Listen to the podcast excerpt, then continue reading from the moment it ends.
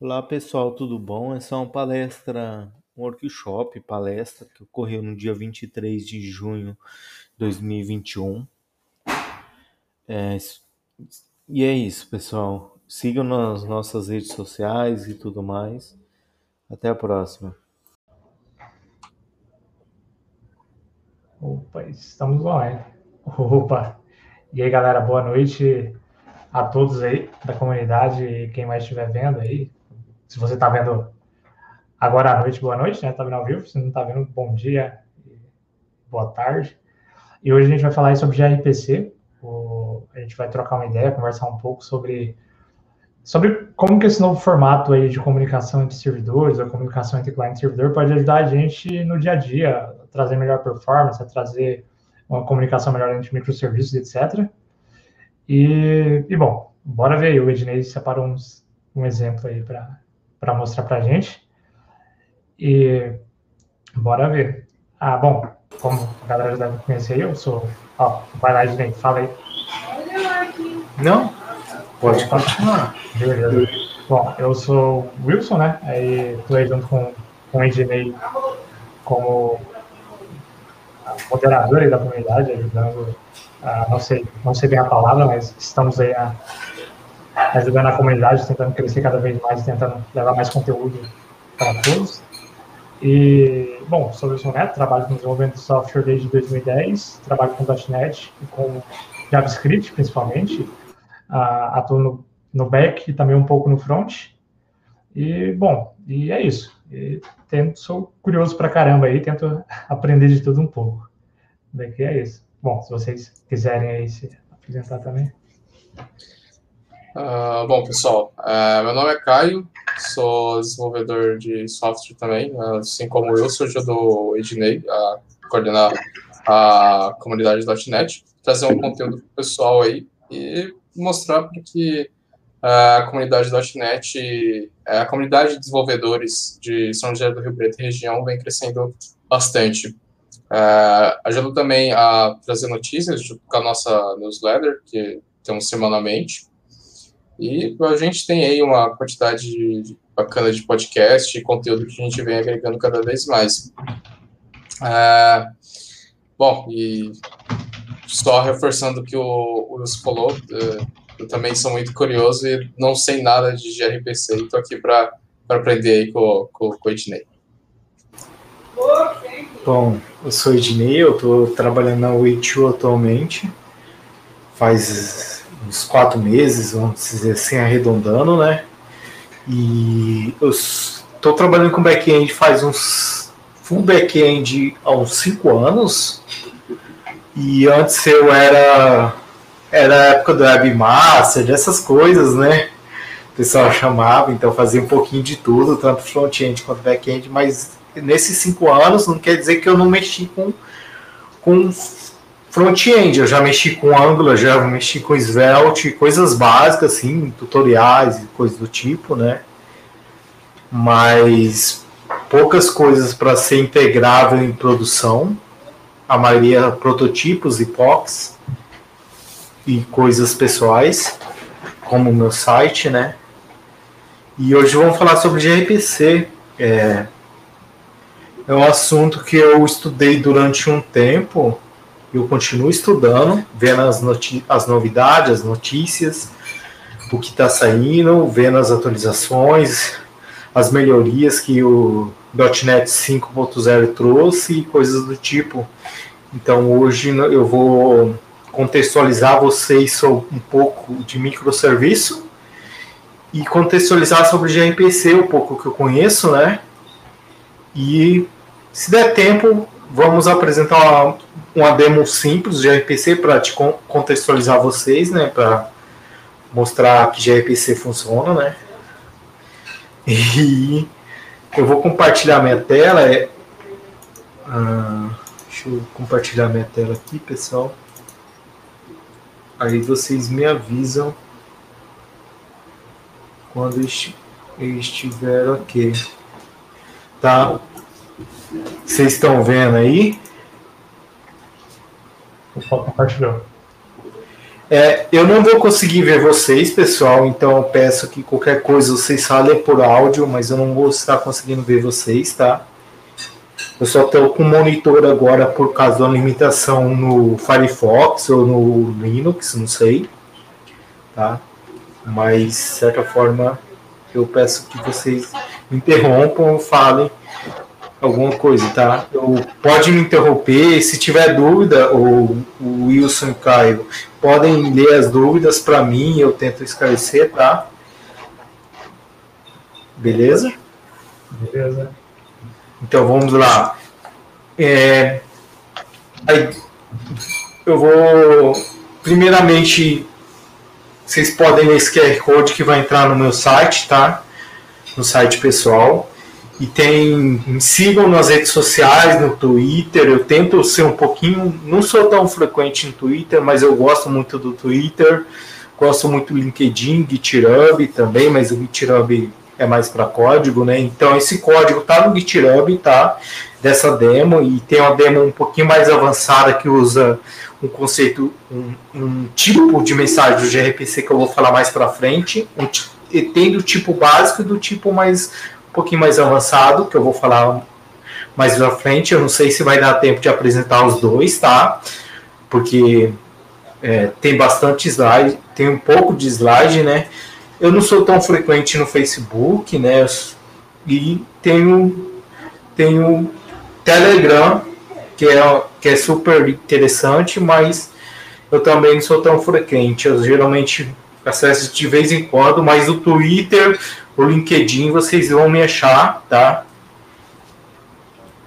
Então, agenda de hoje. É a primeira parte, nós vamos falar sobre microserviço, alguns conceitos e antes eu falava, é porque essa palestra já foi dada em outros momentos, tá? Eu falava sobre comunicação assíncrona também um pouco, mas eu achei que tava coisa demais e fugindo fora do escopo, tá? Já que gRPC é comunicação síncrona. Então, eu vou falar sobre comunicação síncrona, alguns conceitos, tá? Algumas coisas, algum, alguns algum, algumas coisas que precisam ser relevantes na hora de comunicação síncrona, mas não descarto comunicação assíncrona também, tá? Mas, é, e vamos falar da segunda parte, que é o item 2 aí, que é o HTTP2, que o gRPC ele usa por baixo, por baixo não, ele usa por, o HTTP2, tá? Eu vou falar das vantagens, os benefícios e desvantagens, tá? Do HTTP2, do protobuf também, tá? Pessoal, é... e na última parte eu vou falar sobre o gRPC em si, tá? E vou, acredito que vai dar tempo, eu vou apresentar uma demo também, tá? Então, microserviço, é uma definição de Fowler e Jane Millais é, é uma definição bem grande, que microserviço é, geralmente, o, geralmente não, deploy é independente, é uma das características, né? E, e uma característica comum em relação à organização é a capacidade de negócio que deploy automatizado e, e inteligência de endpoints. E de forma de controle descentralizado da linguagem de dados, tá? O que acontece? Que numa arquitetura de microserviço, você descentraliza a linguagem e os dados, porque uh, um, dos, um do, das ideias de microserviço é não utilizar o mesmo banco de dados em vários, micros, em vários microserviços. Então você pode ter um MongoDB, um SQL Server, em outro serviço e porque para evitar o acoplamento, evitar que um mexa no outro e várias outras coisas, tá? E, a, e você possibilita num projeto, numa solução, você, numa solução que você entrega para o seu cliente, não pense em solução no sentido Visual Studio, tá? Mas numa solução que você entrega para o seu cliente, utilizando várias linguagens com com cada um no seu melhor momento, no seu melhor escolha, tá? Por exemplo, utilizando escala por causa de concorrência, utilizando não sei, alguma outra linguagem, não sei, por algum motivo, porque ela melhor se adequa naquela situação, tá? É, e é muito mais fácil você trabalhar com múltiplas linguagens e múltiplos, múltiplos bancos de dados, tá? Bancos de dados diferentes no, no conceito de microserviço. Não só isso, né? Mas tem outras vantagens e outras, mas isso é um conceito, conceito de microserviço, né? Então, o monolítico e o microserviço, é, novamente, ele no monolítico, geralmente você tem tudo em um só, né? Você tem, igual esse é um exemplo de um, de um, de um blog, que nós temos os usuários, os posts e, e as, os tópicos, tá? É, no monolítico geralmente está tudo no mesmo no mesmo no mesmo bio, na mesma entrega no mesmo deploy tá? O deploy que você faz para o usuário você faz para o post. E assim sucessivamente tá? E tá tá acoplado tudo tá tudo acoplado tá. Usuário e o, e o post. Usuário é um, pode ser um, um contexto diferente tá de um post e assim é, e linkando um pouco com TDD, é, geralmente o microserviço você vê quais são os contextos, né, e pega o menor contexto até que um momento aí você transforma em, micro, em microserviço. Mas não tentem fazer o microserviço primeiro, porque é, tem uma ideia do monolítico first do Mark Fowler, não sei se é dele exatamente, mas ele tem um artigo sobre isso, que na verdade o, tem um outro autor de um livro que, que eu cito como referência, que ele traz a ideia de você construir primeiro um monolítico, depois você separar ele em microserviços, porque é muito mais fácil você ter algo construído de forma um, algo, algo não grande, mas algo pode ser um projeto pequeno que seja monolítico e depois quebrados em pedacinhos do que você pegar pedaços e juntar em uma peça só, tá? É muito mais fácil, é muito mais fácil você pegar de um monolítico e transformar em microserviço do que de microserviço para monolítico. É, pela complexidade das coisas, porque geralmente você não sabe até onde vai o contexto, até onde vai as coisas, e, e tudo mais. Então, o, voltando a esse assunto, o microserviço ele divide em, em contextos, né? Em contextos menores possível, é um microserviço, por isso que a ideia de microserviço. Então, nós teríamos um user service, que seria um microserviço, nós teríamos um thread service, que seria um microserviço, e teríamos um post service, que seria um microserviço aqui. É, só para exemplificar o contraste de um monolítico de um microserviço e que nenhum é substitui o outro, depende de cada contexto, tá? É, mas a ideia de se você quer começar a usar um microserviço, comece pelo monolítico, tá? Não tente já começar pelo microserviço. E característica comum de arquitetura de microserviço, a tecnologia heterogênea, ou seja, você, como eu citei antes, você pode utilizar Python, Node, é, .NET e tudo mais, tá? E, porque cada um vai ter o seu deploy é, independente. Não tem um, cada um vai ter o seu deploy independente e quando você e a facilidade do Docker também, pessoal, é, começa com a facilidade do Docker, né? Docker facilita demais isso, tá? E temos também facilidade de deploy, principalmente se quando você começa a utilizar Docker nisso, né? É, resiliência também, você tem que se preocupar com a resiliência do seu do seu da sua arquitetura de microserviço, porque eu vou citar mais para frente o, o ah, quando você está usando de forma síncrona, você tem um acoplamento muito alto, tá? E quando seu microserviço B está fora do ar, você tem que ter estratégias para decidir como que você vai fazer quando seu microserviço B está fora do ar sem que você tenha uma dependência direta com ele, tá? E diferente do quando você utiliza de forma assíncrona, assíncrona, que aí é, não tem um acoplamento direto, né? Não existe um acoplamento direto. Já quando é de forma síncrona, existe um acoplamento direto, tá? É, o alinhamento organizacional, escalabilidade, não quer dizer que o monolítico não consegue escalar, tá, pessoal? O monolítico também é escalável, desde que você utiliza da maneira correta, tá? Fazer o monolítico certo, você faz. É, a premissa para você fazer o microserviço certo é você conseguir fazer o monolítico certo. Você não consegue fazer o microserviço certo, sendo que você não sabe fazer o monolítico, sendo, sendo que você não sabe fazer o monolítico certo, tá? Então, quando é, em microserviço geralmente é muito mais com, é, geralmente não é muito mais complexo que o monolítico, tá?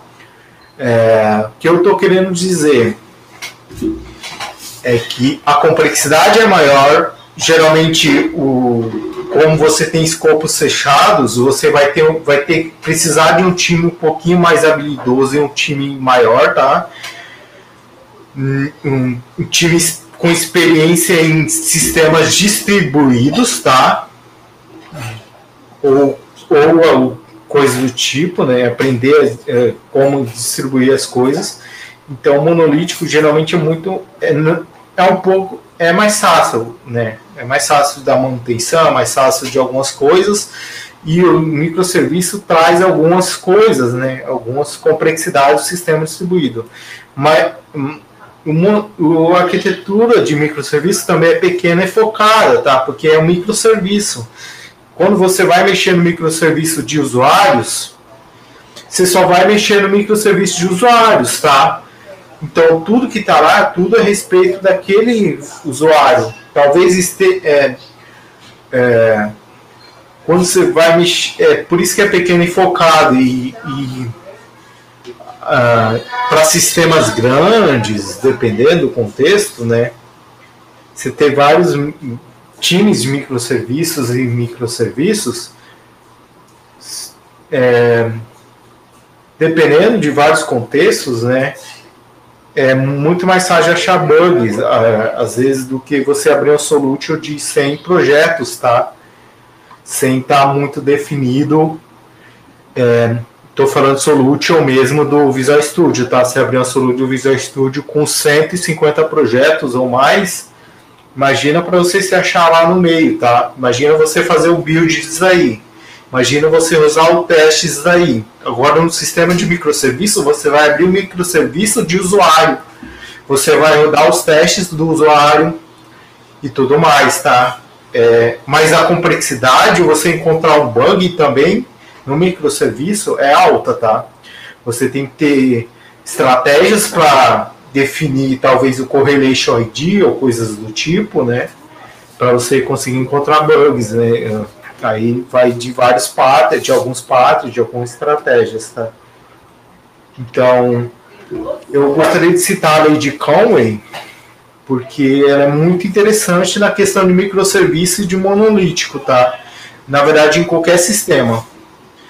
É, a lei de Conway, Conway, ela fala assim, qualquer empresa que projeta um sistema inevitavelmente produz um projeto cuja estrutura é cópia da estrutura de comunicação da, de comunicação da organização. Essas duas imagens aqui que eu estou passando com o mouse, eu não sei se vocês conseguem ver o meu mouse, mas vocês conseguem ver aí? Sim, tá bem nítido, entendi. Tá. Imaginando o cenário de uma empresa que tem times isolados de, de interface gráfica, né, de user interface. Times isolados de é, middleware seria de é, back-ends, vamos chamar assim, de pessoas de back-end, tá? É, que trabalham no meio seria o back-end ali, tem o, o é, seriam de interface gráfica, o de, o de back-end e o, de, o banco de dados. São times isolados. Quando você usa times isolados, eles vão se comunicar de forma isolada, de certa forma, tá? Então a comunicação da empresa vai refletir no seu software, de certa forma. Então vai refletir num banco de dados isolado, vai refletir no time de de a solução vai refletir de forma isolada também, porque a comunicação é isolada dos times, tá?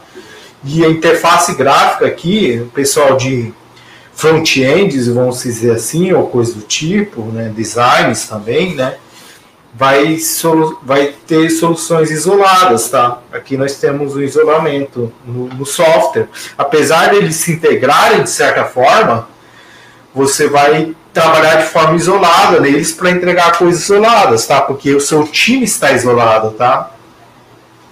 É, enquanto que num time misto, né, num, num time é, heterogêneo, né, vamos dizer assim, que temos um, um DBA, temos no, que seria aquela questão do, do das squads, ok? Ah, quando você trabalha com squads, e essas squads tem o DBA, tem um cara de back-end, tem um cara de front-end, ou, ou não sei, esses conceitos, né? Vai e cada um squad é responsável por um microserviço, esse microserviço demanda uma coisa, né? Por, é, você vai produzir um software com a, com a comunicação da sua empresa, né? O output desse, dessa solução será a comunicação da sua empresa. Então, quando você trabalha com squads e um squad bem balanceada, você vai produzir uns é, módulos ou microserviços, vamos dizer assim, de forma bem balanceada, tá? Então, uma, uma das coisas também, um, um squad tá, pode trabalhar para vários microserviços, tá? Mas o microserviço só deve ser mantido por um squad. Então, não se pode ter um microserviço mantido por duas squads, tá? Porque vai ter conflito aí, de alguma forma, tá? Então, eu vou passar isso daqui. Alguns padrões eu vou ser bem breve aqui, bem curto e direto, assim, não vou entrar muito detalhes, mas você tem um cliente, esse cliente faz uma requisição para o Paygator, é, é, esse é um dos padrões, né? Aí essa Paygator começa a chamar os microserviços, tá? Esses microserviços podem estar chamando outros microserviços internos. E é aí que eu quero entrar nesse ponto é, aqui a ideia de usar gRPC para comunicação interna, tá? Não para comunicação externa. O que eu quero dizer com isso é que você vai usar o gRPC, a ideia do gRPC, a, a ideia assim, que eu digo é para você porque ele tem porque eu vou citar mais à frente o motivo, mas a ideia de RPC é você usar dentro da sua comunicação interna dos microserviços. Por isso que é comunicação para microserviços. E quem, quem é os microserviços é, é o que está aqui, ó, que eu estou passando o mouse. E o cliente vai acessar um Paygator. Isso daqui é, não é recomendado você usar o gRPC, tá? O cliente acessando ao menos que seja um cliente seu. Talvez usando o web gRPC, tá? O gRPC web lá, que que não é completo mesmo assim, ele tem algumas coisas que não estão completas, tá? Que eu vou citar mais à frente. Os que eu vou citar mais à frente, algumas coisas que o gRPC de micro de o gRPC tem que o gRPC Web não tem, tá? Mas a ideia é essa, é você usar para comunicação interna. Então, a comunicação síncrona. Ah, eu já usei e uso muito o Poly para fazer algumas coisas, tá? Principalmente circuit break, tá? É, é um pattern, é um pattern interessante assim para você trabalhar com comunicação síncrona e também a questão de de, de é, try, é, try né, de tentativas, né? É, a recomendação é você utilizar um retry com back office com Jinter, tá? Porque ele gera um. Aqui, cada pontinho desse é uma requisição. Ele vai gerar as requisições de forma que não gargale o seu sistema, tá? Com, se, se, o seu, se, o, se, se, se você tem o microserviço A e B e o microserviço B está fora do ar e você usa um padrão de retry por com tempo específico, se você tiver vários clientes acessando ao mesmo tempo, você vai poder gargalar esse sistema, tá? Você vai todo momento vai ficar mandando requisições para esse microserviço B, vai gargalar. Você tem que ter uma política muito boa de, é, de resiliência. E temos também o Cine, que é que é um projeto desenvolvido pelo mesmas pessoas do Polis, se eu não me engano, que ele gera causa engineer. É, engineer no, no, no, nos seus, nas suas coisas, né, nas suas condições, que é quando você derruba parte do seu sistema em produção e verifica a questão. É claro que você tem que ter redundância, tem que ter regras de retrai, regras de coisa para você ver se está funcionando bem, tá? É, a Netflix começou com Chaos Engineer e mas só que tem que ter uma segurança enorme para fazer isso em produção, tá? É, tem, tem que ter uma segurança enorme, você tem que garantir muito bem, tá? Senão você vai derrubar seu sistema, tá? É, um dos principais gargalos em uma aplicação a, a ideia não é só ser microserviço, tá? Em qualquer coisa que. É, qualquer aplicação que utilize alguma dessas coisas. Uma das principais seria a rede, tá? O tráfego de rede, a latência e tudo mais. E em microserviço, isso é exposto à amostra, porque microserviço em si é comunicação um com o outro ou de forma síncrona, de certa forma, você sempre tem comunicação, você divide as partes, né? E faz comunicação na rede, tá? E a rede existe latência, existe, existe vários outros aspectos, tá? É, banda também, às vezes você pode topar uma rede, porque você está trafegando um, uma quantidade enorme de dados, tá? E isso é, tem que ser levado em consideração. Outro aspecto de um gargalo, possível gargalo, é o I/O, tá? Pode ser tráfego em banco de dados, tráfego em alguma coisa, em escrita de arquivo, não sei, escrita de arquivo pode ser banco de dados, pode ser alguma outra coisa do tipo. E outra, outro gargalo pode ser o seu garbage collection, tá? O seu coletor de lixo, que talvez você não esteja tão otimizado, não sei. Pode ter, pode ter outros principais outros gargalos também, pessoal. é, o, o, José Silva mandou aqui. Opa, valeu aí, José Silva, pela, pela pergunta aí. Ah, ele falou sobre o projeto TAI, se a gente se a gente já usou, já viu, já fez alguma POC, sabe falar algo sobre ele.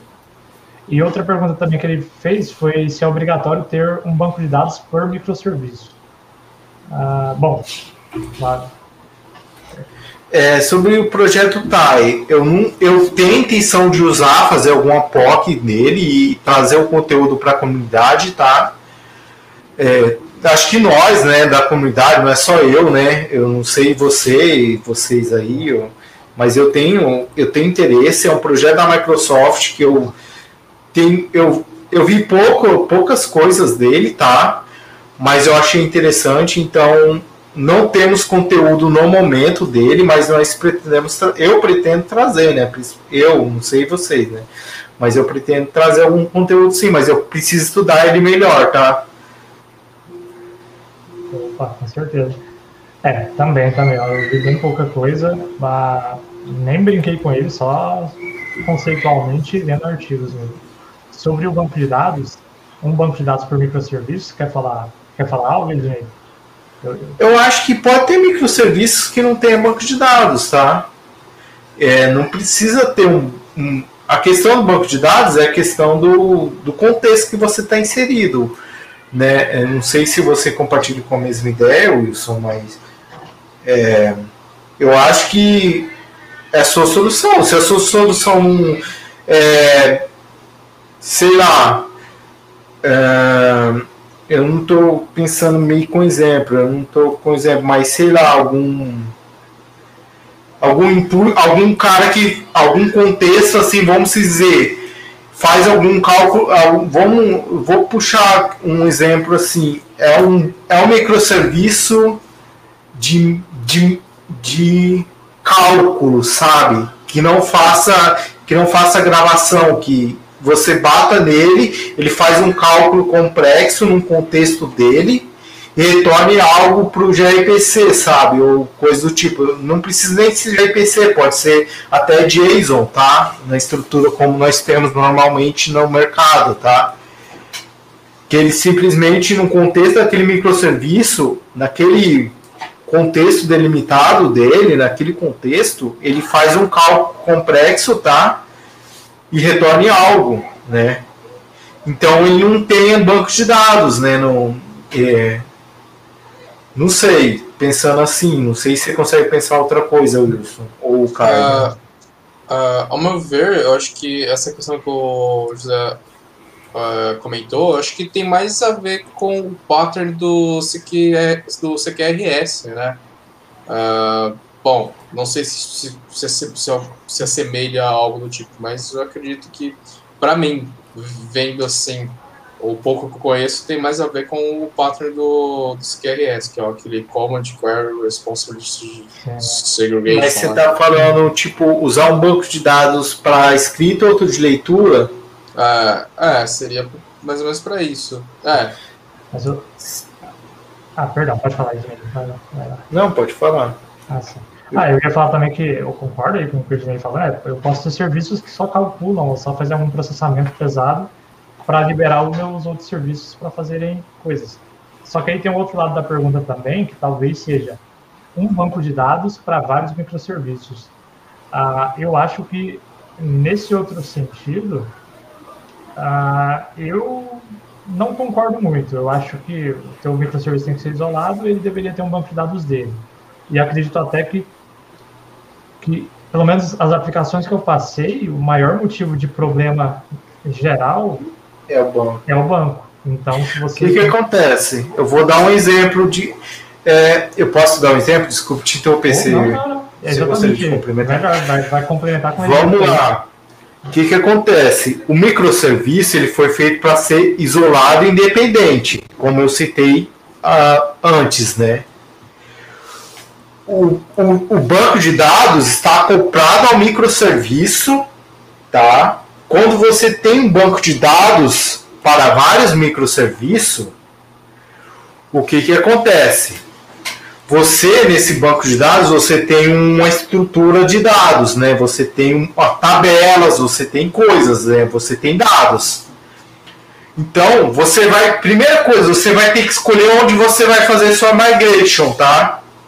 Aí começa aquela situação do, do time de, de, de que eu te falei da, das squad. Se esse, se esse microserviço A que tem a migration, que faz as migrations, está para o squad A e você tem o microserviço B que está para a squad B, a squad B vai depender da A. Isso é um dos exemplos de migrations, tá?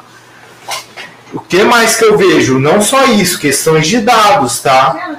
É, a, é, questões de dados compartilhados. O que acontece? Geral, quando você faz banco de o mesmo banco de dados para vários microserviços, o microserviço A não vai ver todas as tabelas do, do, do, do contexto dele, vai ter no, o contexto dele não vai ver todas as tabelas, vai ter tabelas que só o microserviço B usa e vai ter tabelas que só o microserviço A usa, tá? É, Aí você começa a entrar naquelas coisas. É, não, aí o, o, aquele pequeno e focado ou, ou ter o mínimo possível para ser você não, não acaba sendo verdade, tá? E aí você acaba gerando monolítico, monolítico distribuído, tá? Não sei se vocês concordam. Sim, sim, concordo. É, a intenção é isolar, né? A hora que, a hora que você começou a colocar o banco de dados, aí já o isolamento já. Se você compartilhar banco de dados, eu diria é. até que se você separar o banco de dados e não fazer separar o, o, o monolito, mas separar alguns bancos de dados, você tem mais vantagem do que quebrar o monolito e deixar o mesmo banco. Eu ainda não tive esse caso de trabalhar, tá? Não, não trabalhei com esse caso, mas eu acredito também, eu compartilho da mesma ideia, tá? Até porque quando você tem um monolítico, você geralmente tem. Tem, tem monolítico que eu trabalhei que ele trabalhava com. Era poliglota em questão de banco de dados, tá? Porque ele trabalhava com MongoDB em certas situações, ele trabalhava com SQL Server e, assim, Redis de certa forma, mas não é um banco de dados, mas é alguma coisa, sabe? É uma questão de cache. Mas você trabalha com questões de dado e persistências de forma poliglota, né? né? Mas eu concordo que, que essa questão de, de bancos de dados diferente é muito mais fácil, mas é, esse é um assunto polêmico que daria só para um, um meetup sobre isso, tá? um encontro. Sim. É, até nessa questão de, de, aplicação poliglota em banco de dados, aí entra a parte que o Caio falou também de CQRS, um banco para leitura, um banco para escrita. Tem, tem várias estratégias legais aí, que até casam com microserviços em alguns cenários e pode não casar, até com monolito dá para usar também. É, existe monolito com CQRS, existe um microserviço que é só um banco de dados, é, existe um microserviço, mas a ideia é esse, micro, é esse banco de dados que o microserviço está usando. Aí o que acontece? Você pode dividir por esquema, pessoal. Não precisa criar um. Quando eu falo um banco de dados, eu não estou falando. Ah, mas tem que. É, porque o que acontece? A infraestrutura vai começar a chiar um pouco, porque você tem lá, de, é, geralmente quando você trabalha com microserviços, você trabalha com 100 microserviços ou menos, ou sei lá, 100 não, vamos, uns 10 microserviços é pouco, sabe? Você, é, é, pouco, assim, dependendo do projeto, né, é bem pouco 10 microserviços. É, sei lá, um 50, 50, 25 microserviços, tá? Aí você pode trabalhar com. Para dividir de forma legal, você pode trabalhar com esquema no banco de dados, tá? E no SQL Server tem a parte de você usar esquema. Eu acho que a maioria dos bancos de dados, todos os bancos de dados SQL, é, SQL não é, é, relacional tem, né? De esquema. O MongoDB ele é muito, muito, muito fácil trabalhar com vários bancos de dados porque ele sai criando, né? Ele trabalha com collections, na verdade, né? A ideia de collections, né? Então, é, os relacionais que são um problema. O problema, o grande problema do banco de dados, de não se, que as pessoas gostam do microserviço, migram para o microserviço no código, mas a dificuldade não é o código, pessoal. O código é, é simples. O código é, é código, sabe? É algo simples de trabalhar. A dificuldade com, de migrar do monolítico para microserviços são os dados, pessoal. Vocês não concordam comigo? Sim. É, os dados, porque os dados é um estado.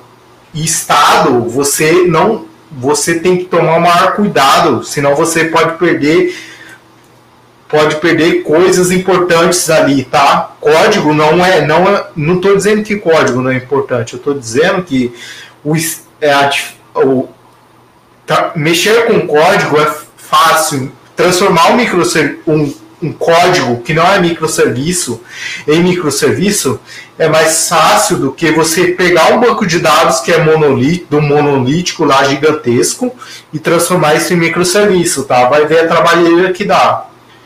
Dividir isso em banco de dados isolados e coisas do tipo, tá? É, eu nem quero pensar em como fazer isso. Eu nunca vi nenhum dos projetos que eu passei se propuseram a fazer isso apenas um, novos projetos que vão entrando e que talvez essa proposta seria viável, mas não uma forma, sei lá, parar o sistema, fazer os backups e transformar em microserviço, virar uma chave, sabe? Isso eu, é, é grandes dificuldades aí de fazer uma estratégia muito boa sobre os dados, tá? Ah, sim, é.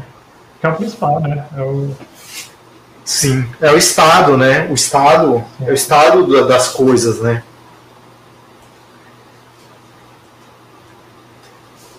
Beleza, eu vou continuar aqui, tá? Tem mais alguma dúvida, pessoal? Ah, era isso. Valeu aí, José Silva. E galera, Valeu. se quiser mandar qualquer pergunta aí, só mandar que a gente tá de olho. Então vamos lá. Eu, agora eu vou caber assunto é, microserviço um pouco, né? Mas vamos continuar. Eu vou falar agora a respeito do que está por baixo do gRPC, tá, pessoal?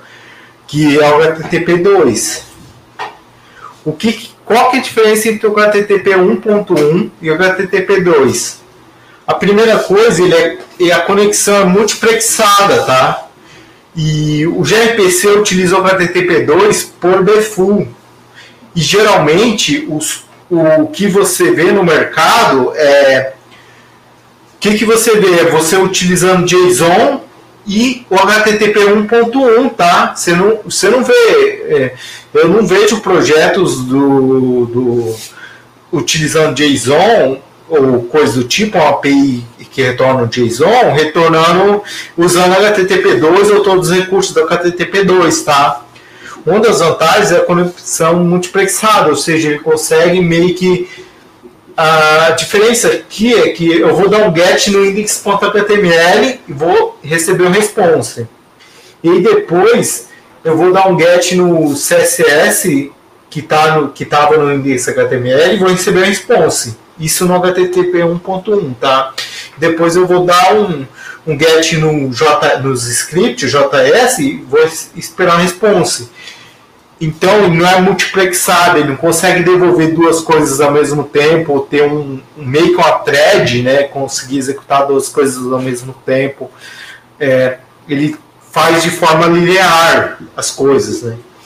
É, enquanto que no HTTP2 ele o index HTML, espera o response, depois ele pega o CSS e o JS ao mesmo tempo, na mesma aquisição, ele recebe isso daí é, em momentos de em momentos diferentes no mesmo no mesmo mesmo pool, se eu não me engano, é, alguma coisa do tipo. E temos também um, uma melhoria no response time com o HTTP2, tá? É, como vocês podem ver, ele meio que é,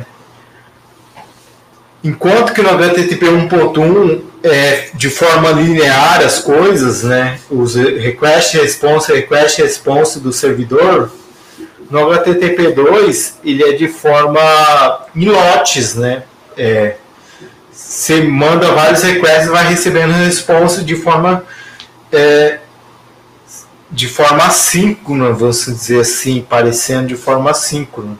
E o que, que acontece?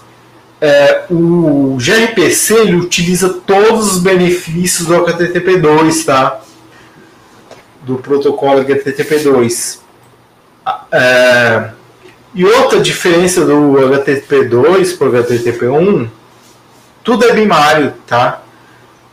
É, até mesmo o header é binário, tá? Até mesmo o header tem, um, tem um, uma diferença de 32%, tá? É, então, é, existe uma diferença gritante do HTTP1 para o HTTP2, que faz um bom tempo que está no mercado, né? Não vou lembrar a data, mas foi lançado o HTTP2, mas veio da Google isso daí, o HTTP2. É, não lembro exatamente o nome do projeto, que era antes do HTTP2. Hoje já estamos falando do HTTP3, tá?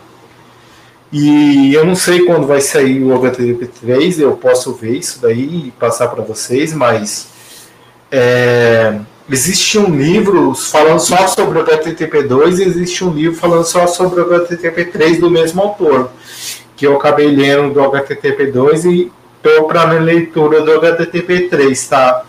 Mas é de forma tranquila esse livro, não, não aprofunda muito, é mais para quem é usuário mesmo.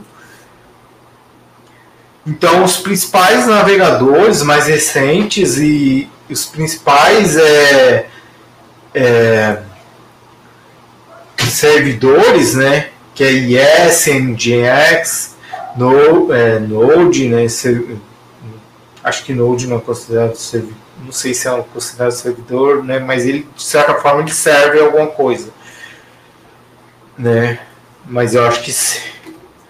E o, as principais CDNs também suportam HTTP2, tá? Então, você teria que ver se o seu IS está atualizado, se o, se o seu servidor está atualizado e, e essas coisas, tá? Para você conseguir implantar, mas o IS, se eu não me engano, existe um bug aberto que eu vou falar mais para frente sobre o IS e o Azure, tá?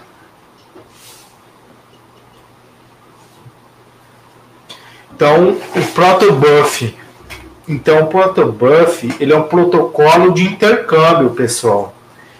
Ele é um protocolo de intercâmbio no sentido é, passar isso daqui para lá, tá? É um protocolo que faz a ligação, sabe?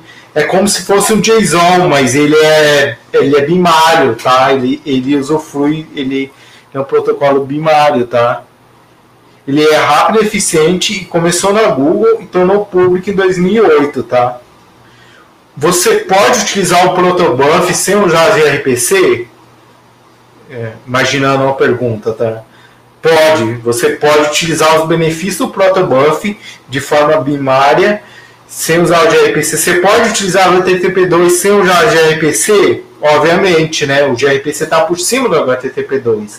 E o gRPC utiliza o protobuf como, com um contrato, para descrever os seus contratos, tá? Então você pode utilizar o, o gRPC é apenas um framework que utiliza é, é, apenas não, ele é um puta framework que utiliza o protobuf como linguagem de intercâmbio e o HTTP2, tá? Então vou explicar mais para frente sobre isso daí. Comparação do protobuf com JSON. É, assim, essas comparações têm que ter contexto, né? Mas vamos pegar aqui uma comparação. É, Pro encode, que é quando você pega pega um, um objeto, tá? E transforma em string. No sentido JSON, tá? Porque se fosse protobuf, ele transformaria em binário, tá?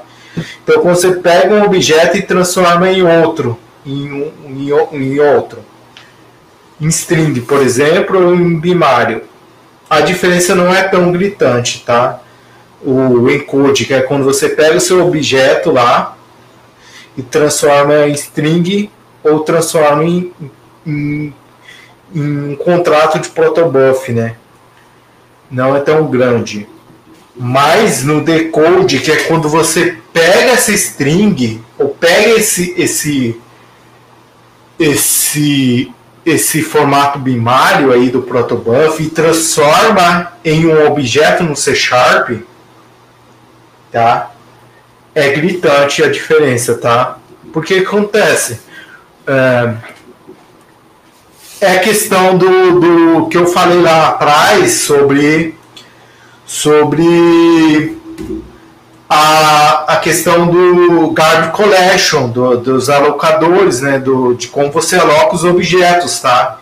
Então, JSON, transformar um objeto em, em JSON ou string ele, é, ele não consome tanto Garbage Collection ou coisas do, ou, ou, ou alocação de memória.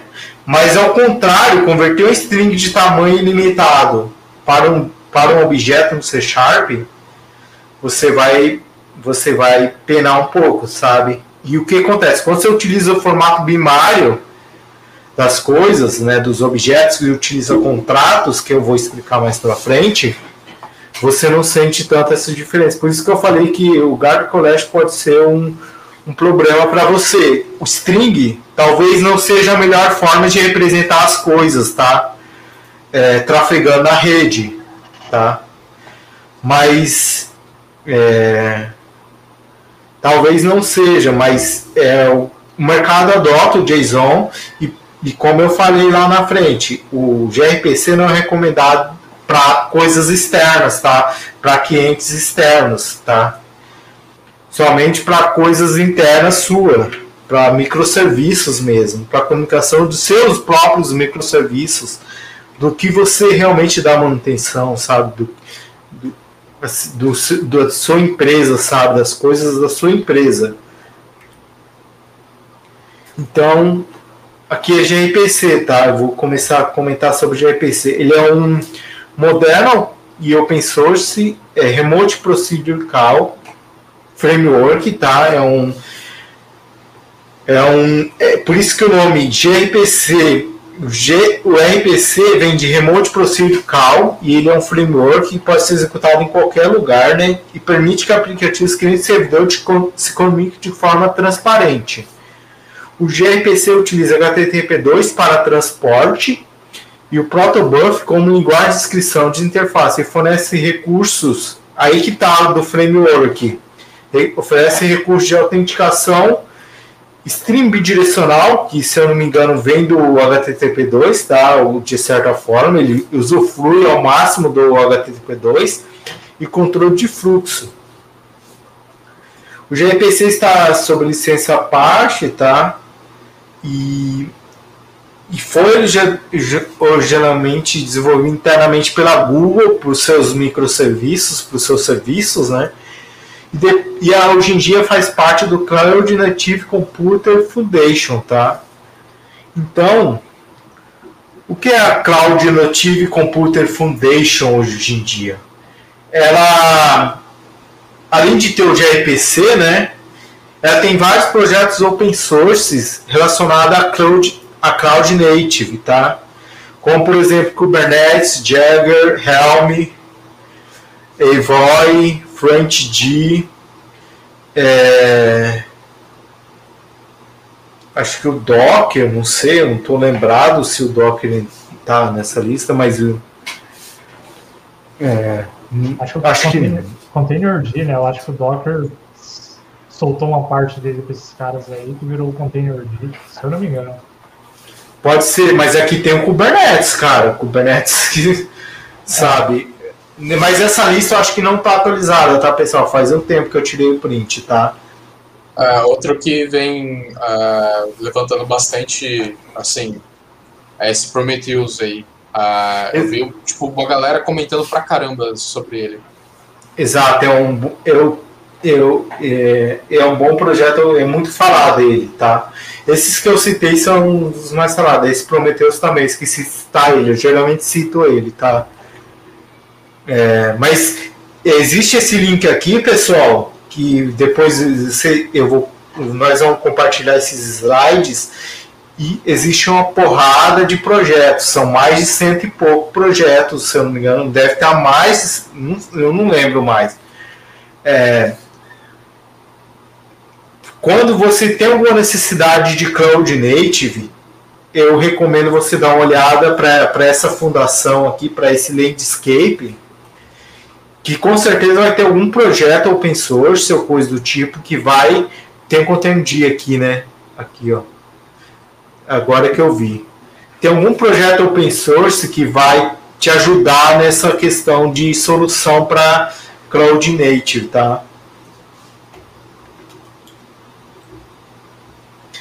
Então, cenários recomendados para o gRPC: microserviços, comunicação ponto a ponto em tempo real, ambientes poliglota, ambientes restrito de rede, protobuf. É, microserviço, todos esses cenários, a recomendação minha é usar o gRPC, não só minha, de outras pessoas, tá pessoal? Estou buscando referência de outras pessoas. É, usar gRPC para comunicação interna, tá? Eu estou enfatizando muito isso aí porque a, a, Google, eu vou dar um exemplo da Google aqui, de um projeto da Google, que ela fez meio que algumas cagadas transformando gRPC aberto, pedindo, obrigando as pessoas na versão, numa, numa versão 2 de um produto deles utilizar gRPC, tá? Então, é, vou dar um exemplo aqui. É, vamos lá, a diferença entre uma arquitetura hash comum, né? É, de mercado, né? Com, acho que está todo mundo familiarizado com arquitetura hash, alguma coisa do tipo, né? Já teve algum contato. E uma arquitetura RPC. O hash é com foco nos recursos, enquanto que a RPC é com foco nas ações, tá? O REST adota uma semântica do HTTP, e quanto que o RPC adota uma semântica da programação. O REST, o acoplamento é solto, enquanto o RPC, o acoplamento é, é mais apertado, tá? E o REST, as mensagens frequentemente são baseadas em texto. Enquanto que o RPC as mensagens frequentemente são baseadas em binário, tá? Aqui é a estrutura do RPC, gRPC. O gRPC é de forma transparente, tá? De forma transparente, assim, você pode ter ambientes poliglota, tá? Eu tenho um, um, um servidor escrito em C++, e aí eu tenho um cliente escrito em Hub, e eles trafegam o proto request, tá? O proto buff request e devolve o proto buff response e o gRPC lida com isso, tá? E, e você pode ter outras coisas como um Android client celular, um, alguma coisa client Android lá, tá? Mas o meu foco é em microserviço, tá? É, é, é sobre implementar isso em, em iOS ou Android, eu não sei se eu implementaria, tá? É, de forma no front-end, tá? Ou no, no, no web gRPC, tá? Mas vamos lá, o tipo de mensagem gRPC. Unário, server stream, client stream, bidirecional stream. Vou explicar cada um desses, tá? Unário, vamos pensar na seguinte situação. É quando você tem o request e o response, como numa arquitetura REST, tá? Você tem um request e um response. É... Então, o kite stream é quando você tem um, um vários requests, várias mensagens sendo trafegadas e um só retorno, tá? Como, como por exemplo o upload de uma foto, tá? Você vai fazer o upload de um vídeo, por exemplo, você vai fazer upload de partes do vídeo até que no final você recebe a resposta ok, tá? É, vídeo, vídeo ok. É, é como se fosse mais ou menos aquele multiparte, se eu não me engano, mas eu não sei como é que funciona exatamente por baixo dos panos, tá? Mas é a ideia é parecida, você vai pegando partes das requisições e vai enviando, mas isso é de forma programática, né? É, o server stream é o contrário. Por exemplo, um get all, você vai passar um request e vai receber vários, vários objetos de funcionários, tá? É, por isso que a ideia de ser programático, né? Porque cada, cada mensagem dessa vai ser um objeto instanciado de funcionário, tá? Um, um funcionário, um employee. Essa é a ideia. Aí o bidirecional stream, que é uma das coisas mais magníficas do gRPC, tá? É, quando você manda vários objetos e vai recebendo vários objetos na, ao mesmo tempo, tá? Então você vai mandando salvar funcionários, vários funcionários, e aí você vai recebendo os IDs de que foi salvo no banco de dados, tá?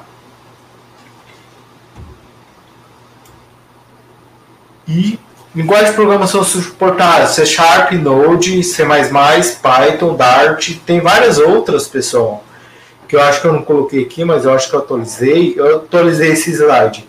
Kotlin, Android, Java, né, que é Android, Java e Kotlin, é, acho que são essas, deve ter algumas outras, mas eu acho que eu coloquei nos slides a maioria. As outras estão em estado alfa, né? Se eu não me engano, eu não vou lembrar. A Swift, Swift, acho, eu não sei se, eu não, mas eu lembro de, não sei se eu lembro a respeito, eu só estou pensando assim por alto. Mas pelo que eu sei, a, a Swift lá do, do iOS ainda não tem suporte oficial, tá? Object-C. Mas é aquela questão, não recomendo para clientes, né? Recomendo para uma arquitetura microserviço back-end, certo? E principais projetos companhias que usam gRPC, é Spotify, Netflix, é, Box eles usam muito, eles têm um artigo, se eu não me engano, sobre isso. A Docker também usa o Docker, mas eu não sei se é o acho que é o, a empresa Docker e não o Docker que você está usando no seu, no seu para subir container, tá? Não sei, eu acredito que não seja o que você está usando para subir container, mas sim a empresa Docker, tá? E a Google, claro, né? Ela foi uma das criadoras, né? Mas a Microsoft apoiou muito, principalmente na versão 3.0, tá? .NET, .NET Core. A, a Microsoft investiu pesado no gRPC e fez uma coisa bacana. O caso da Flow, tá? O que acontece, pessoal? Isso aqui é um print da API é, como está recente, tá?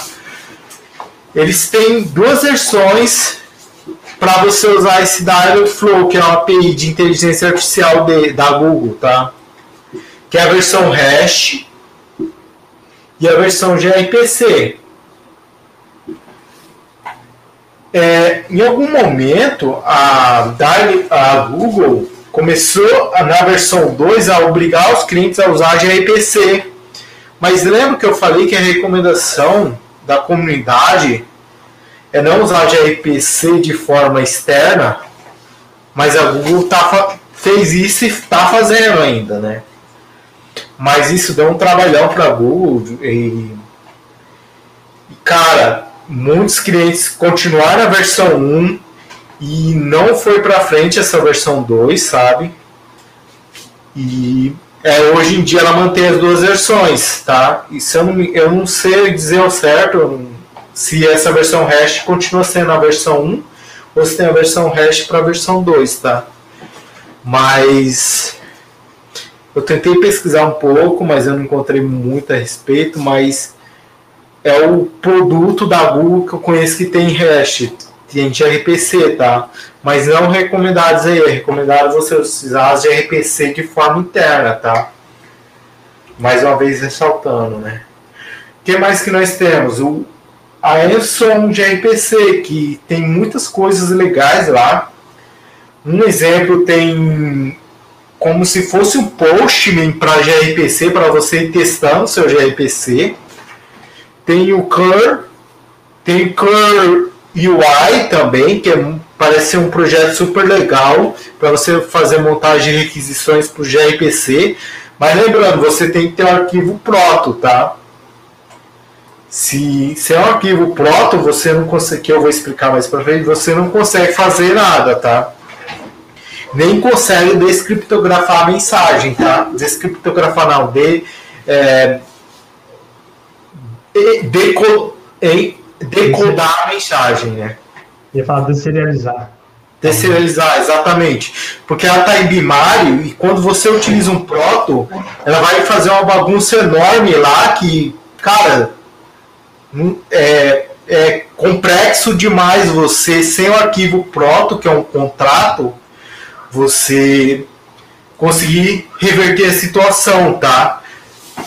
O gRPC, assim, tem uma issue, eu não me atualizei nas últimas assuntos da issue, mas ela continua aberta, se eu não me engano. Qualquer coisa nós podemos abrir aqui e dar uma olhada. Mas o gRPC não é suportado no Azure App Service por conta da, e no IS, tá? Por conta de limitação no kernel, tá? Então a Microsoft e o que acontece? É, o gRPC, ele, eu, eu lembro que é um treta enorme, isso daí tem mais de não sei quantos comentários aí, tá desde 2019, tá? É, a Microsoft teria que fazer uma adaptação enorme, no, uma adaptação no kernel e o roadmap para fazer isso seria longo. Então foi meio que um tiro no pé, um pouco tiro no pé, porque ela implementou um .NET 3.0 e expôs isso para o mundo, tá? O, o, usem de RPC, nós temos de RPC e o Azure App Service não estava preparado, tá? É, hum, recomendo, se você for usar Azure App Service e o IS, dá uma olhada, tá? Dá uma olhada nessa thread. E o .NET e o gRPC. Com o lançamento do .NET 5, que faz um, acho que faz um bom tempinho, né, que o .NET 5 está entre nós, né? Eu não lembro quando, mas faz um tempinho, né? E o, a, show, o show da vez tá, vai ser, o, vai ser o, o .NET 6, né? vai sair em novembro, se eu não me engano. Mas o .NET 5 trouxe um ganho de, um ganho de performance no gRPC no .NET em comparação com o .NET 3, 3.1 na verdade, enorme, tá? Um ganho de performance em requests e em questões de conexões também, com 28 conexões e requests por minuto, tá? Na questão de cliente-servidor, né? Aqui esse slide está mostrando cliente servidor. Temos também gRPC do o .NET gRPC é, perdendo apenas por Rush de certa forma, tá? Isso é relativo, pessoal, mas eu gostaria de trazer esses dados que foram publicados no site da Microsoft.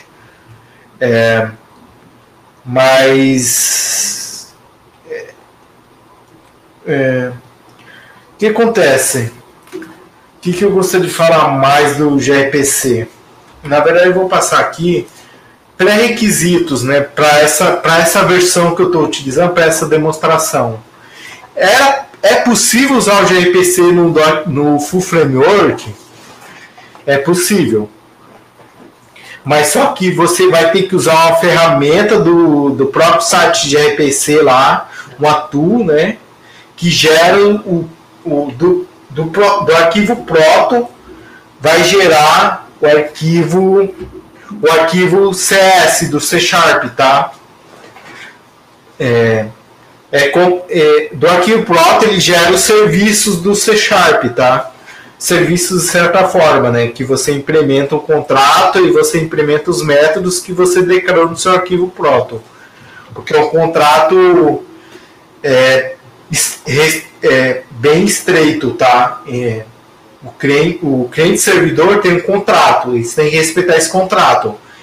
E, e, e, é, esse, e, e os arquivos de, de contrato é como se fosse o WSDL. Vamos imaginar o WSDL, pessoal. Você antes você colocava na URL um interrogação WSDL ele gerava o, os arquivos do C Sharp, né, os arquivos do contrato daquele XML. Hoje em dia você tem um arquivo proto que faz isso. A diferença é que é, o gRPC ele não é XML, XML, várias outras diferenças, né? É, é, é, um, é uma chamada remota, né? Remote Procedure Call. E no WSDL não era Remote Procedure Call, é outra coisa, né? É um outro mundo, um mundo à parte. Então, aqui você precisa pelo menos o .NET 3.0 para frente, tá? Foi lançado em 2019. E beleza, isso daqui é o roadmap, né? .NET 5 foi lançado em novembro de 2020, faz um tempinho, né? Faz um tempinho aí. Uh, nós vamos ter o .NET 6 a ser lançado em novembro de 2021, tá? É...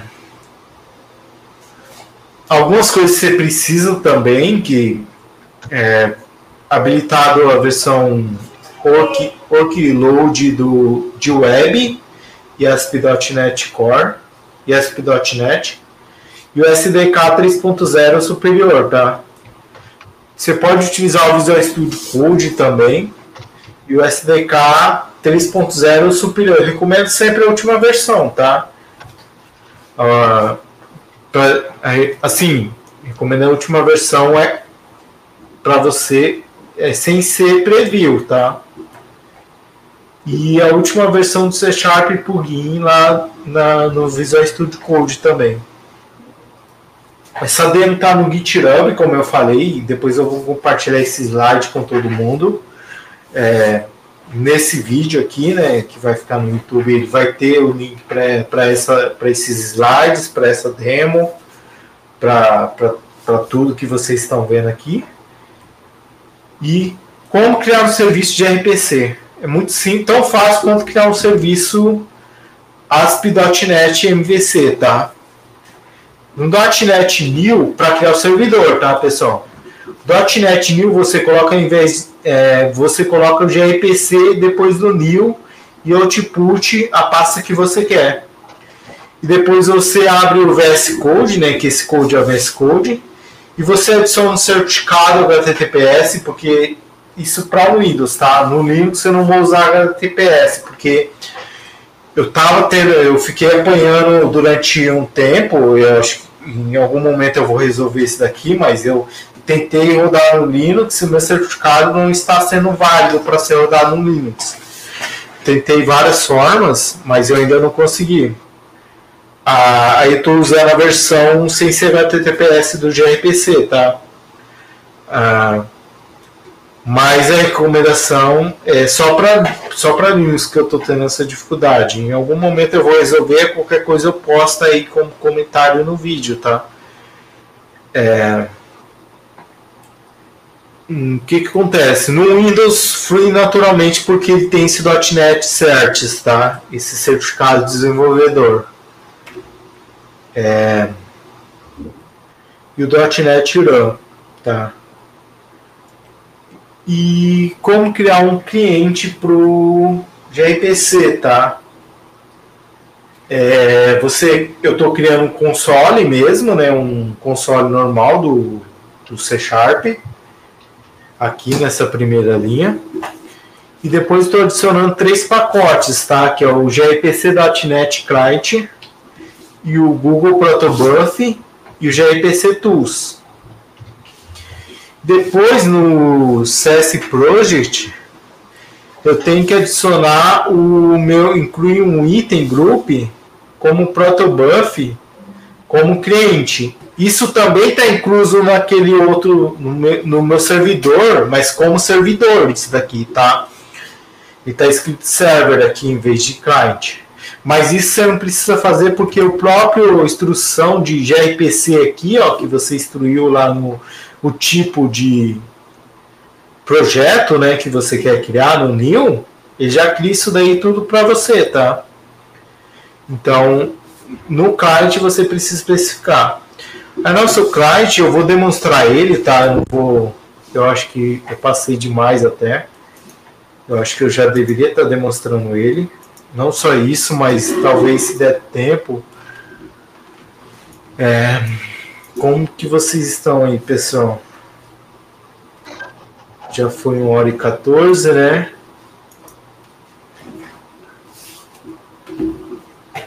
É, acho que dá tempo para demo, né?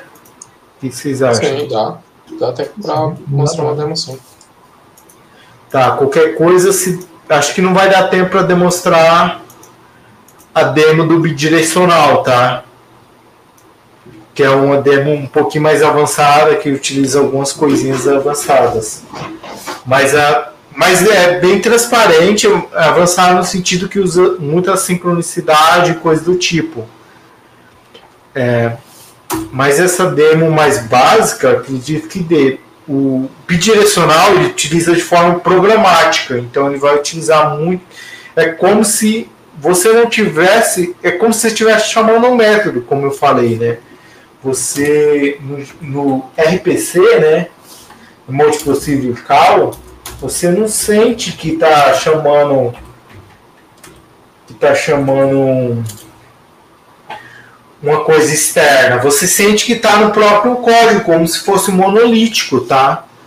Você sente que é um próprio código, né? Você não sente que é algo externo. É, essa, essa é a diferença entre o REST e o gRPC. Então vou entrar aqui dentro de. Isso aqui tá. Esses dois exemplos estão no, no meu GitHub, tá? Mas o básico é o exemplo básico do, do .NET mesmo, tá? Não tem. Eu não incrementei muita coisa não, só vou demonstrar alguns. Só vou explicar melhor algumas coisas que faltou, faltou, faltou explicar nos slides, tá? Que na demo eu acho que, que, eu vou, que eu vou explicar na demo, na verdade. Então, onde que eu gosto de começar? Assim, eu gosto de começar com o cliente, tá? Não sei qual que vocês preferem, mas eu vou começar com o cliente. Como eu falei, nós temos um CS, um o problem.cs, tá? Esse problem.cs está conectando o servidor 5001, que é HTTPS. Mas eu tenho um if aqui, se não, se é diferente do Windows, eu conecto na 5000, tá? e transforma isso daí não um HTTP2 não seguro, tá? É, a ideia disso daqui é só para demonstração, tá, pessoal? Só, só porque eu ainda não consegui validar meu certificado no Windows, no Linux, tá? Eu estou usando um Ubuntu aqui. Eu tive alguns, tô tendo alguns problemas, mas é a primeira vez que eu tento validar um certificado no, no Linux, né? Então é normal você ter esses problemas. Então aqui nós temos, eu vou dar um zoom, vou tentar. Deixa eu ver. Tá bom o zoom aí? Deixa eu ver aqui. Assista. O zoom tá ah, É, eu, eu tô em full screen, então acho que quem tiver bem pequeno, se põe em full screen vai ficar legal. É, vê, acho que tá bom agora. Então, nós primeiro criamos um channel com endereço do servidor, tá?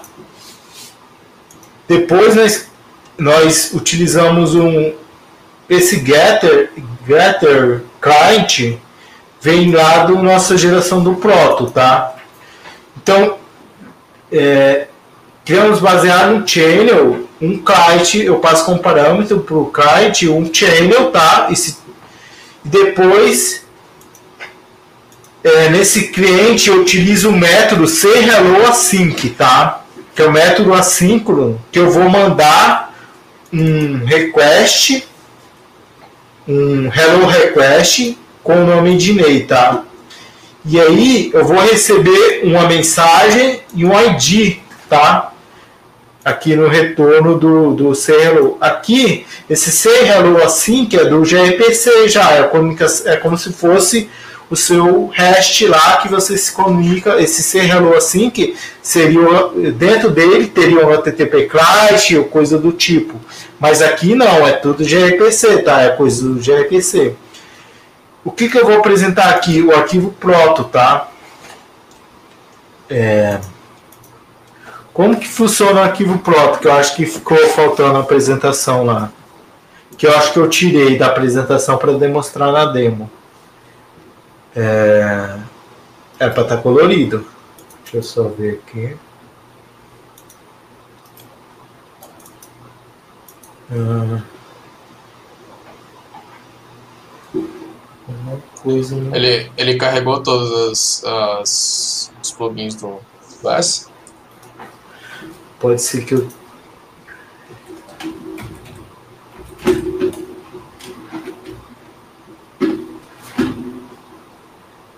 Uh, acho que eu instalei em outra máquina, mas. Uh, eu acho que é esse. Eu tenho instalado no meu. É esse daqui. Tá, eu vou instalar aqui porque eu acho que não sincronizou as minhas extensões. Eu acho que eu instalei no, na minha outra máquina e não nessa. Aproveitando, existe plugins para o arquivo Proto, tá? E para ficar de forma semântica as coisas, né? Para não ficar um,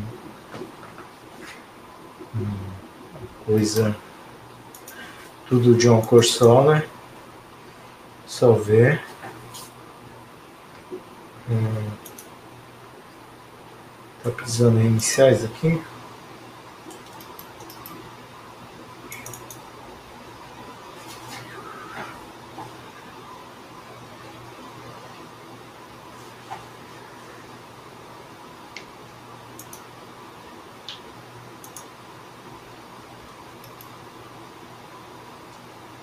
Beleza. Então, arquivo proto, você vai definir o contrato, tá, pessoal? Esse proto 3 é uma versão do arquivo proto. E aqui você no options eu estou definindo qual que é o Agora ele vai instalar todos os plugins, eu acho. Não estava como seguro. O C Sharp namespace ele vai definir o namespace para o nosso nosso, pro nosso projeto, tá? O nosso projeto em si, namespace do C Sharp mesmo. E aqui o pacote é o, é o, é o pacote mesmo, é, como, é de forma genérica, como se fosse um namespace. E aqui eu tenho um serviço, que é o meu serviço que vai, que vai, ser, vai ser criado aqui, né? Que é o nosso Gretter, tá? O nosso pacote é esse aqui no, na, na verdade, nosso, nosso serviço vai ser esse carinha aqui, que, que vai gerar um kite para ele que vai receber um channel, que é o Gretter. E ele vai ter um gRPC, que é um método, tá? Esse método vai ser say hello, mas esse método sempre vai ser assíncrono, tá? O .NET não vai gerar como ser hello, ele vai, vai gerar como ser hello async, tá? Com, seguindo o padrão de métodos assim com o .NET, tá? É, e aí eu vou ter um hello, um hello request, tá? Esse hello request tem um, tem um, o contrato dele é, é um string com, no, com nome de com nome de name e o, o, o, a ordem desse, desse, desse, desse field, desse parâmetro, né, é um, ou seja, ele começa na primeira posição. E nós temos um retorno que é o, re, o, re, o repli. Esse repli nós retornamos, nós temos a mensagem que é 1 um, e o ID que é o 2, tá? Que é quando nós usamos aqui. Isso aqui nós, nós o, o .NET, conforme você vai buildando, vai modificando o arquivo proto, ele vai, ele vai e você vai buildando as coisas, ele vai, ele vai alterando o arquivo C Sharp gerado, tá? Para você usar aqui no, no, no seu programa, né? No, no seu programa. A importância desse ID, desse dessa ordem, desse ID aqui 1 e 2, que eu estou mostrando aqui com o mouse, é que isso aqui determina, de certa forma, o contrato seu, tá? A ordenação dos parâmetros, tá? É, se você de alguma forma inverter isso daqui, que isso daqui é 1, isso aqui é 2, e o seu cliente não tiver invertido, você vai quebrar o contrato, tá? E sempre de forma incremental você tem que você tem que ser nesse contrato, tá? Você tem que respeitar para os dois, senão você vai ter break change nos dois, tá? É... Não sei se ficou claro sobre o arquivo proto, mas é pelo que eu entendo, pelo, pelo que eu me lembro, é isso daí de relevante que eu tenho para falar. Agora vamos para o servidor, tá? O servidor ele tem que estar tá com o mesmo arquivo proto. Se vocês forem ver, é o mesmo arquivo, tá? É... Mesma estrutura, mas você pode ter tipo aqui um string teste igual a 3. Pode, desde que o 3, não, o ID não seja 3, tá? Não interfere no que está no client ou no server, tá? Você pode ter de forma incremental que ainda não foi padronizada. Então esse ID é muito importante para determinar como que vai passar os dar nome aos bois, tá? Esse igual a 2 aqui.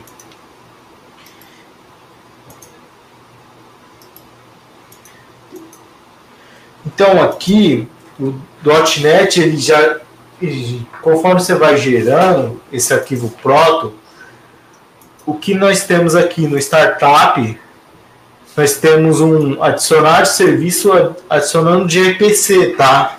O, isso daqui já veio como default, mas é o que o .NET adiciona, diferente do um, do um, do um ASP MVC, né? É, ou se você tem um ASP MVC que adicionar um gRPC, você teria que adicionar esse serviço aqui. O que mais? Você teria que adicionar esse endpoint aqui, mapear o seu serviço, tá? Também. Seu serviço gRPC, ele é como se fosse mapear rotas gRPC, tá? E se eu não me engano é só isso que precisa no startup, tá? O program não muda nada, tá? Program.cs é a mesma coisa. O que nós temos aqui no AppSets, nós temos no Castro habilitando um protocolo HTTP2 no servidor, tá? É... que mais que nós temos? E aí é, foi criado um serviço. É, na verdade, serviço é você que cria, tá? Você cria com base num contrato lá no seu, no que está definido no seu arquivo proto, tá? E como eu falei no, no CS Project, tem aqui como server o gRPC. Tá? O gRPC Service está como server e qual arquivo proto? Eu geralmente coloco asterístico para ele pegar todos os arquivos protos, mas no, quando você cria isso daqui, ele não vem com asterístico, ele vem com o arquivo proto já definido, qual é o arquivo proto. Então, dentro da pasta proto, eu pego todos os arquivos proto, tá?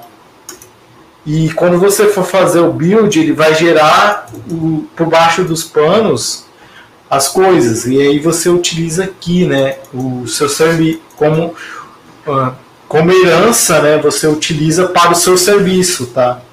Aí, nisso daqui, ele vai ter um método, você vai dar override, que é o say hello, tá? Que é o método que está no arquivo proto lá. É... E, e aí, aqui eu estou dando um hello, o nome que está vendo na requisição, mais um GUID qualquer, tá? É... Ficou claro, pessoal? Vocês têm alguma dúvida? Eu vou rodar esse projeto aqui. Opa, não, ficou show, show. Uma coisa que eu não ficou muito claro, Tinei, foi aquela questão do ID e da, e da mensagem. Eles, eles têm que ser sequencial tipo, teria algum. Tipo assim, o ID sendo sequencial não teria algum problema? Tipo assim, o, dele ser. O ID não.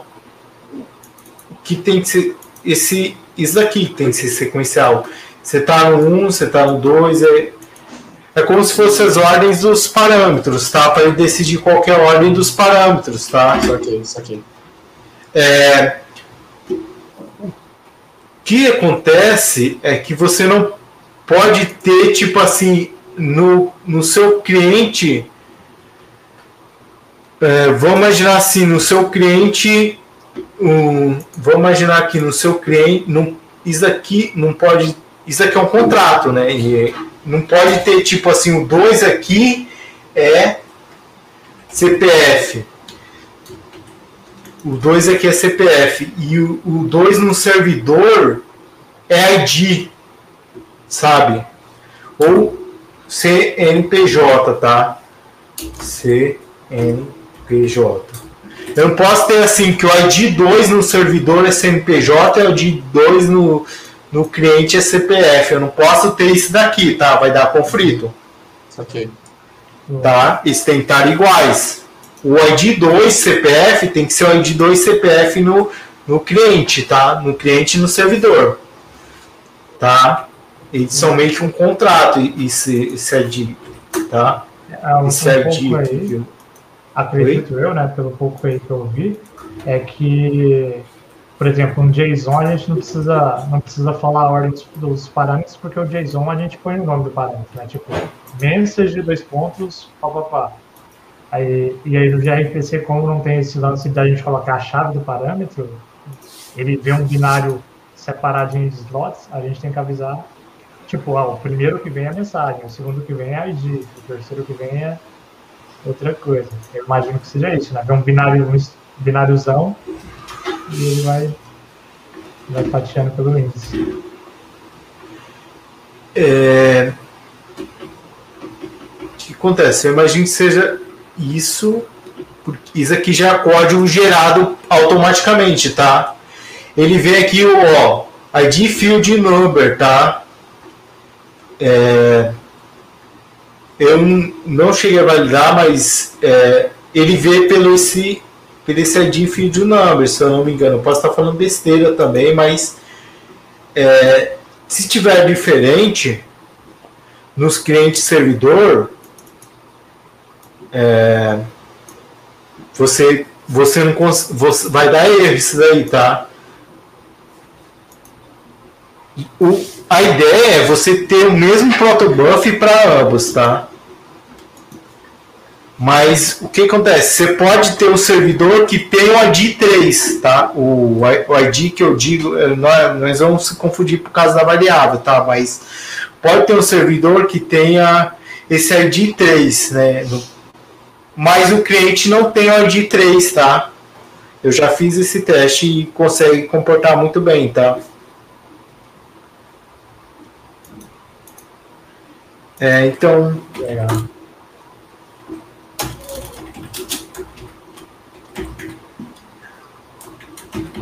Vou. Aqui eu, eu vou rodar o servidor primeiro, né?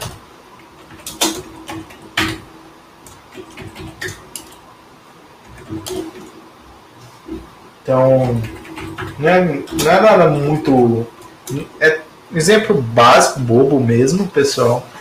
Só para demonstrar o, o conceito de RPC, né? a ideia do gRPC e não vamos rezar para dar certo, né? E não não coisar só para demonstrar o conceito. Então, estou rodando o servidor, agora eu vou rodar o client, né? Meu servidor está rodando duas portas, 5001 e 5000, que geralmente até mesmo o ASP.NET Core roda, né? HTTPS e HTTP. É...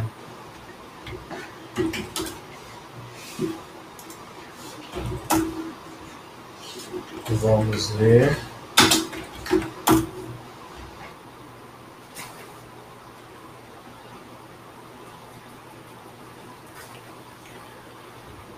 Acho que tá buildando, mas é. Retornou Hello Ednei, que eu passei como Ednei, se eu não me engano aqui. Eu gostaria. É, passei parâmetro Ednei, o nome. Ele me retornou em um GUID aleatório, tá? Vou rodar de novo. É, e um GUID aleatório, tá? Com isso. GUID. É, não sei quanto tempo nós temos, mas uh, a demo básica era isso mesmo. E não sei se ficou alguma dúvida. Não sei o que mais que eu poderia ajudar. Bom, quem estiver assistindo aí, se quiser mandar qualquer dúvida que tenha. Mas falando por mim aí, ficou bem massa. Foi foi show ver, ver rolando. Já tinha visto algumas coisinhas, mas não tinha ido em detalhes, igual a gente viu aí. Achei massa pra caramba. Já vou. Já vou começar a usar amanhã aqui, né?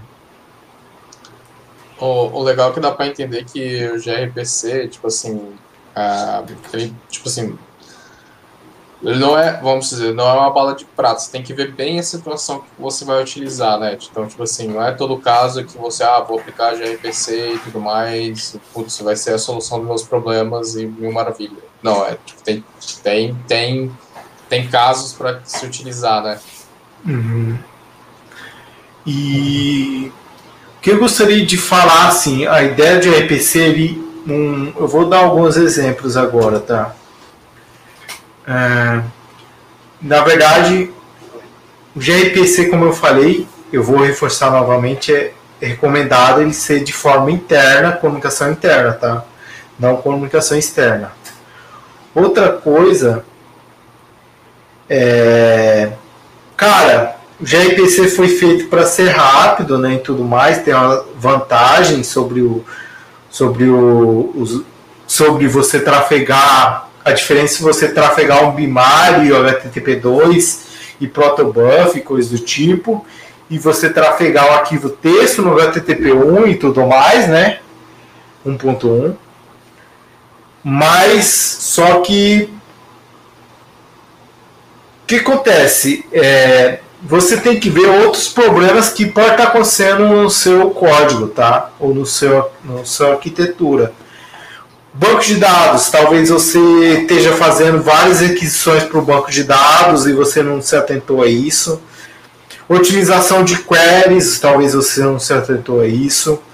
É, alguma coisa que você possa otimizar, que você está fazendo um garbage collection, que você tá, alguma coisa que você está utilizando, que talvez está usando muito garbage collection, como foi visto, o garbage collection é utilizado muito no, no decode das coisas, né?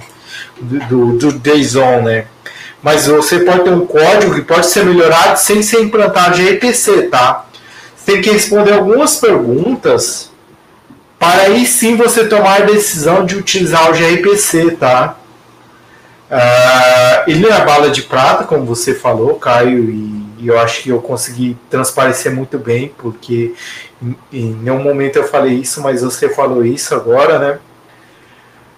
Então, você tem que fazer algumas perguntas para ver se o gRPC cai para você. Se você responder que seu banco de dados não é problema, seu código não está sendo um problema, que de alguma forma você precisa de mais velocidade, de mais entrega, de, de uma latência menor né, nas coisas, um, uma, uma coisa, aí sim talvez colocar o gRPC, tá? Mas tem, pensar muito bem, porque é, ele tem alguns trade-off tá, em relação ao, ao, a, ao, ao JSON em si, a arquitetura REST, tá? Tem alguns trade-off. Mas hum, é isso aí, é isso aí. Algumas referências, pessoal. É, esses livros aqui que eu busquei algumas coisas, esse da Microsoft eu estava lendo até então e eu busquei algumas coisas, alguns material desse livro da Microsoft gratuito e tem no GitHub um projeto né, de arquitetura de microserviço. Tem esse livro do Sam New, New Man também. Cara, esse livro pega um pouco de DDD com, com microserviço ali que se encaixa muito bem, tá? Eu não li tudo, eu só li alguns capítulos. E uma parte do Release It, tá? Que, que mostra um pouco como colocar as coisas em produção, tá?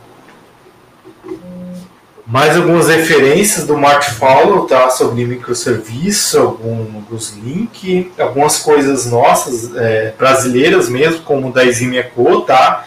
Sobre squads e microserviços, tá?